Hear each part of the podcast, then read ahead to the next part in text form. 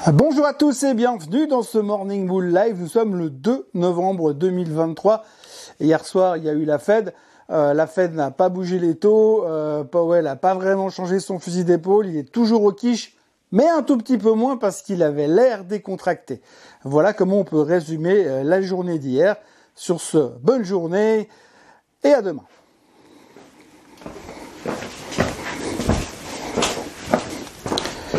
Non, je déconne. Je vous explique la suite tout de suite.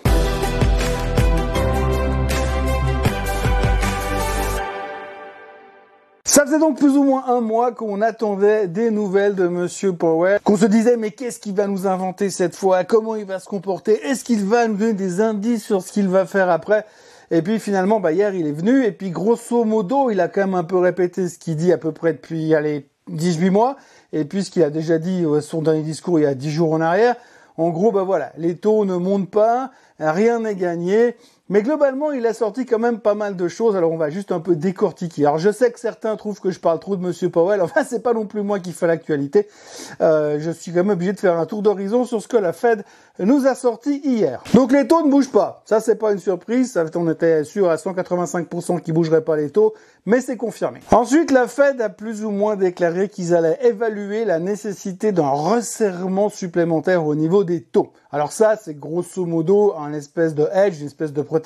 Ils aimeraient bien pouvoir garder les taux entre 5,25 et 5,5 et que ça suffise pour combattre l'inflation, mais comme ils en savent foutrement rien, ils sont obligés de se protéger en se disant si jamais besoin il y a, on les montrera de nouveau. C'est ce qu'ils entendent par évaluer la possibilité ou le besoin d'une nouvelle hausse des taux. Donc en gros, c'est juste pour l'instant, ça va. Jusque-là, tout se passe bien, pourvu que ça dure. Après, M. Powell, il a quand même déclaré qu'il avait constaté que le resserrement des conditions de crédit commençaient à peser sur l'économie.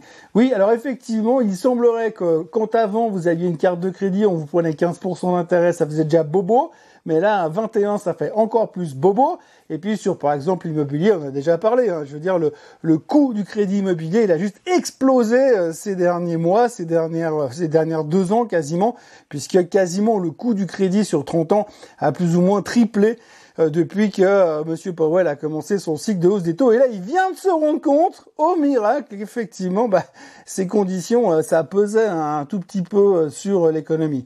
Eh bien, on est content de le savoir, mais c'était un petit peu le but du jeu quand même. Hein. Après, comme on l'avait pas bien compris au mois de mai, au mois de juin, au mois de juillet, au mois de septembre, et puis peut-être même encore au mois d'octobre l'année passée, la Fed va continuer à évaluer les conditions économiques afin de savoir ce qu'ils doivent faire avec la politique monétaire.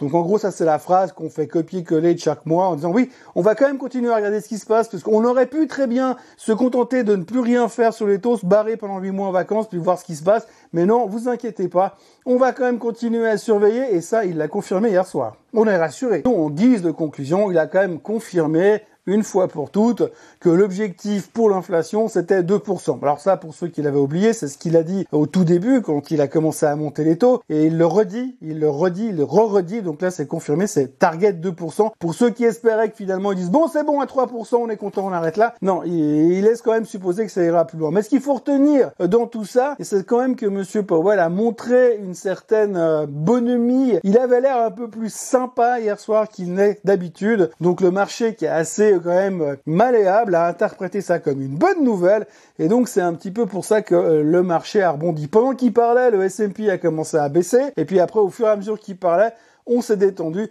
et finalement on termine quasiment au plus haut de la journée de manière assez impressionnante en s'éloignant des points de support qui étaient autour de 4150, 4180. Donc ça continue de repartir à toute vitesse. Je reviendrai là-dessus parce que euh, James de la du SAM nous avait déjà fait un target à l'époque quasiment aux petits oignons sur les 4150, 4180. Je vous montrerai les charts dans quelques jours. Mais l'un dans l'autre, c'est assez impressionnant quand même. Le marché est relativement solide pourvu que ça dure et merci aux commentaires de la Fed. Mais c'est pas tout parce qu'il y avait encore deux trois petits boulets de pun qu'il faut quand même garder de côté pour la bonne bouche. Monsieur Powell a déclaré que la hausse des taux ne s'était pas encore fait sentir sur l'économie. On se réjouit de voir ce que ça va donner. La croissance des salaires selon Powell est en train de ralentir mais c'est pas encore monstre flagrant, on n'a pas vraiment ressenti le full power de l'histoire. Le marché du travail reste plus fort que prévu. Oui, ça c'est clair, ça fait quelques mois qu'on voit sur les euh, sur les NFP que c'est énorme, on va encore probablement le voir demain. Il a dit aussi une phrase assez jolie en disant que la Fed avance avec En gros, ils savent pas où ils vont, mais ils essaient d'y aller quand même. Et puis, il a estimé aussi que pour que l'inflation ralentisse vraiment, on a besoin que le marché du travail ralentisse. Oui, ça, il nous le dit depuis 18 mois, mais pour l'instant,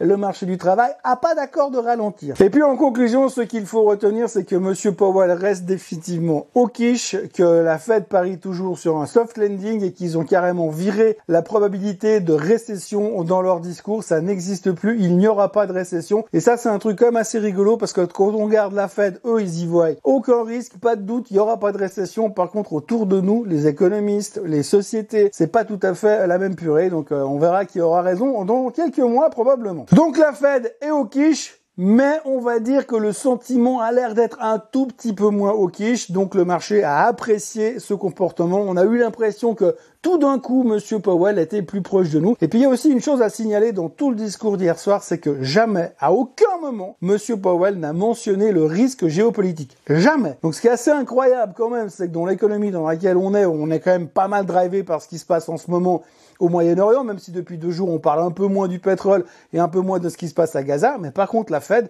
n'a pas dit un mot ni sur l'Ukraine et ni sur ce qui se passe dans le conflit euh, israélo-palestinien. Et ça, c'est assez euh, choquant pour le noter. Bon voilà, la fête, c'est fait. Ce qu'il faut retenir encore hier soir, c'est qu'il y avait pas mal de publications. Alors on, faire un bref détour par l'histoire d'AMD. Alors AMD a publié ses chiffres il y a 48 heures. Euh, après la clôture, donc après la clôture de mardi soir, grosso modo, les chiffres étaient beaufs, la guidance était beauf, mais euh, la CEO a laissé entendre que l'intelligence artificielle se passait bien.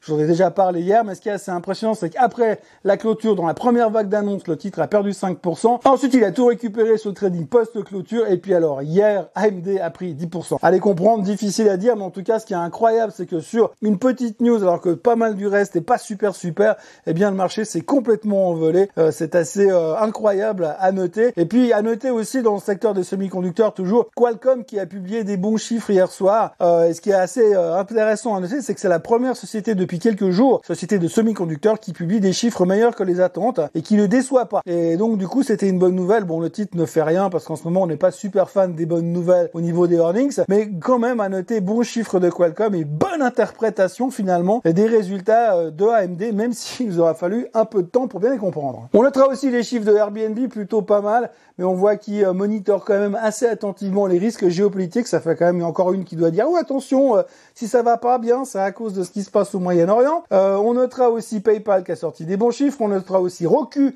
qui a cartonné au niveau des trimestriels. Le titre pour les 20% hier store after close. Il y a quand même des bonnes nouvelles qui passent bien, mais il faut vraiment des belles bonnes nouvelles. Il faut vraiment faire tout, tout, tout, tout juste et être super optimiste. Dans le conf call, Post-résultat, comme je vous l'ai dit depuis plusieurs jours. Au niveau de la problématique chinoise, on notera aussi que Estée Lauder, hier, a publié un profit warning, a annoncé un profit warning, ralentissement des ventes à cause de ce qui se passe en Chine, à cause du ralentissement chinois. Oui, apparemment, euh, les Chinois n'achètent plus de shampoing. Ah, allô? Non mais allô quoi? T'es une fille, t'as pas de shampoing. Et résultat, Estée Lauder s'est pris 17% dans les dents. T'es une fille, t'as pas de shampoing. C'est comme si je te dis, ah, t'es une fille, t'as pas de cheveux.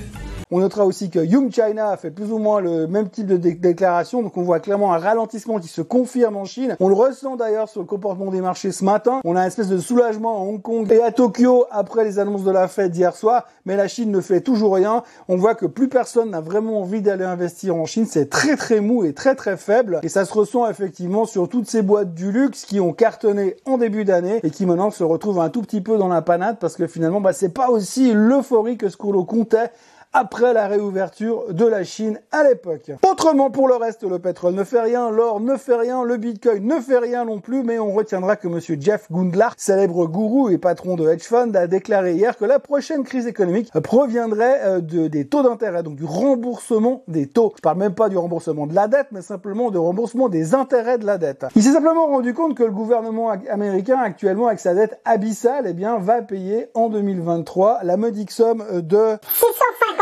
milliards d'intérêts pour 2023. Alors pour la petite histoire, en 2022, c'était plus proche de 475 milliards et en 2021, on était à 352 milliards de remboursement de la dette. Donc vous voyez qu'en l'espace de deux ans, euh, le niveau a doublé, le niveau des intérêts, euh, des remboursements d'intérêts a doublé et ça, c'est pas bon, selon Monsieur Gundlach, ça va poser problème. Et ça, c'est seulement pour le gouvernement. Si vous regardez aussi ce que ça va coûter aux individuels, euh, comme l'a dit Monsieur Powell dans son discours d'hier soir, eh bien, le coût du crédit commence à faire très très mal au niveau de l'économie. Et puis je terminerai ce Morning Bull Live d'aujourd'hui avec une phrase, une déclaration absolument mythique de monsieur Thomas Jordan, euh, patron euh, de la BNS, qui a déclaré hier La volonté et la capacité de la BNS à fournir des liquidités ont été cruciales pour gérer la crise aiguë du Crédit Suisse et ainsi éviter une crise financière aux conséquences économiques graves pour la Suisse et pour le reste du monde. Voilà, donc euh, on se posait des questions pour savoir qui aurait l'année prochaine le prix Nobel de la paix, le prix Nobel d'économie et le prix Nobel de mathématiques. Eh bien la réponse est devant nous. Ce sera la BNS qui va obtenir puisqu'elle a quand même sauvé le monde. Euh, on se réjouit d'ailleurs que la BNS s'occupe du conflit euh, israélo-palestinien et du conflit russo-ukrainien pour nous régler ces deux guerres qui sont en panique actuellement. On compte sur eux. Merci encore aux plus grands hedge funds du monde d'avoir euh, sauvé le monde euh, au mois de mars. On compte sur eux donc pour la suite. Voilà, côté chiffres, aujourd'hui on aura le CPI en Suisse. On aura bien évidemment euh, Apple qui publiera ce soir après la clôture. Ce sera le gros morceau. comme je vous l'ai dit hier, les chiffres de l'emploi qui ont été publiés aux États-Unis continuent à être relativement bons. donc le marché reste extrêmement solide, ce qui nous laisse supposer que vendredi on va de nouveau avoir des NFP qui seront aussi très très bons, probablement au-dessus des attentes. Ce sera le grand suspense de cette fin de semaine. Voilà donc je vous recommande d'attacher vos ceintures pour les chiffres d'Apple ce soir. Statistiquement, aujourd'hui, 80% des sociétés qui ont déjà publié ont fait mieux que les attentes. Il n'y a donc pas forcément de raison que Apple fasse moins bien ce soir. Après, il faudra juste voir comment on va l'interpréter. Autrement, n'oubliez pas de vous abonner à la chaîne Suisse en français, de liker cette vidéo et de revenir me voir demain matin à la même heure et au même endroit. Et puis pour ceux qui seront là ce soir au Trading Talks à Gland, à tout à l'heure. Bye bye